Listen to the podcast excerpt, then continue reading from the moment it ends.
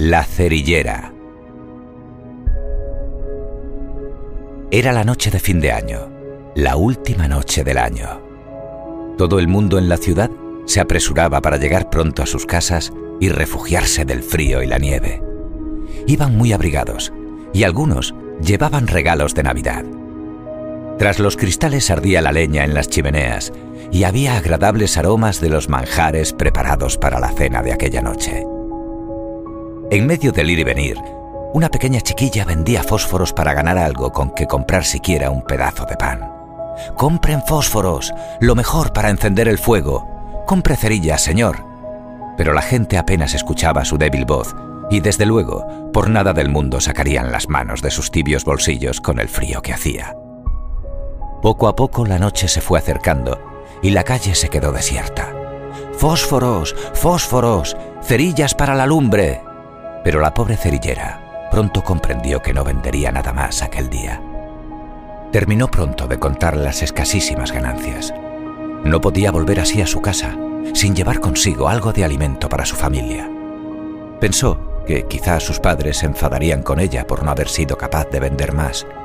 Eran tan pobres y tantas bocas que alimentar que la más mínima cantidad marcaba una gran diferencia. Si por lo menos no hiciera tanto frío. Tenía los deditos entumecidos, la nariz helada y le dolía mucho la garganta. Si se atreviera a encender una cerilla, sentiría un poco de calor. Al fin y al cabo, en su casa haría el mismo frío que en la calle, pues durante todo el invierno el agua de lluvia se había abierto camino entre las rendijas del tejado, formando goteras, y el viento soplaba a través de los cartones que formaban las paredes de su humilde casita se refugió en la esquina que formaban dos casas muy elegantes y con mucho cuidado para no destaparse, encendió un fósforo. Y la luz del fósforo al arder le mostró una acogedora estancia donde ardía el cálido fuego de la chimenea al lado de una mesa con humeante comida. Las llamas se reflejaban en las paredes creando figuras danzarinas y la pobre cerillera incluso podía sentir el calor de una manta sobre sus rodillas. Al apagarse, la niña volvió a la oscura y fría realidad. Si pudiera ser todo el rato así, se lamentó la chiquilla. Encender otro fósforo no marcará ninguna diferencia, y sin embargo es tan agradable su luz. Y procedió a prender la llama, que esta vez le mostró un salón bellamente adornado, con un árbol de Navidad adornado con infinidad de pequeñas velitas centelleantes. Bajo él, los regalos esperando a ser abierto por niños ilusionados.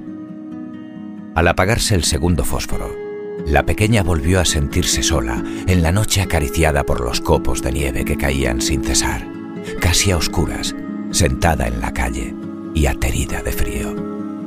Encenderé otra cerilla, decidió la niña, pues las ilusiones que le brindaba la luz conseguían apartarla, siquiera por un momento, de la insensible realidad. Y así lo hizo. Sostuvo la madera encendida delante de sus ojos y esta vez se vio a sí misma sentada en la agradable mesa al lado de la chimenea, tomando una sopa caliente que reconfortó su enfermo cuerpo.